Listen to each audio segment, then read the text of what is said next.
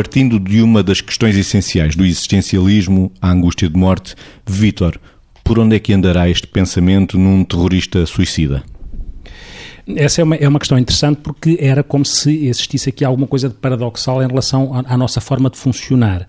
Porque no que diz respeito à natureza humana, nós temos de facto muito acionado aquilo que é o instinto de sobrevivência e, portanto, fazer tudo o que nos afaste da ideia de morte.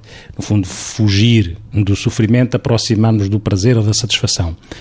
O que é que acontece aqui? Num terrorista suicida, de facto, mata-se através daquilo que é também matar os outros.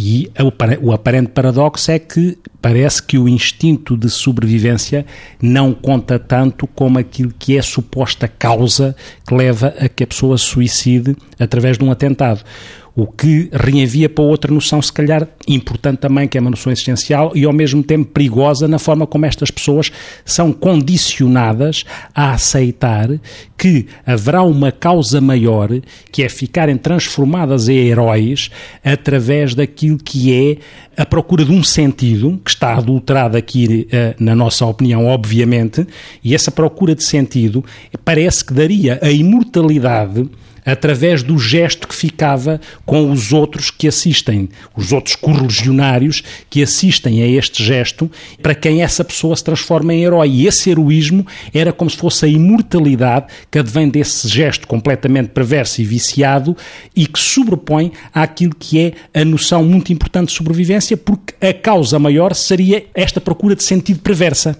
Margarida, admite que o terrorista suicida não tem angústia de morte? Admito que tem uma forma diferente de conceber a morte através de um conceito de vida para além desta morte física, ou seja, eh, há aqui um ideal, há aqui toda uma aprendizagem, há aqui toda uma escola de treino, não é? Eu não sou minimamente especialista nesta matéria, mas estamos a olhar para isto do ponto de vista do que nós percebemos ser a relação do homem com o mistério da vida e com o mistério da morte, não é?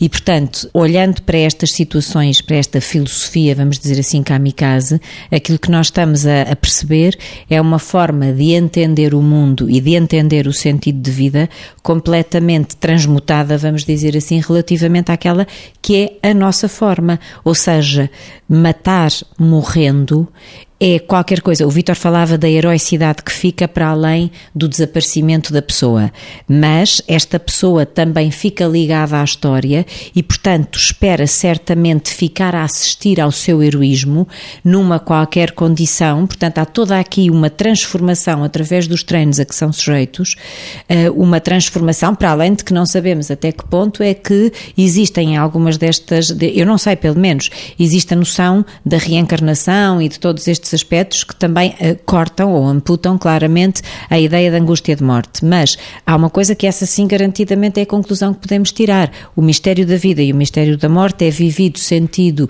e, e perspectivado por estas pessoas de um modo completamente diferente daquele que é o nosso, vamos dizer assim, das pessoas que conhecemos e que estamos habituados a, a ler, a interpretar e, e, e a dar suporte e até a acompanhar, não é? É completamente diferente. Não tem nada a ver, aliás, é antagónico.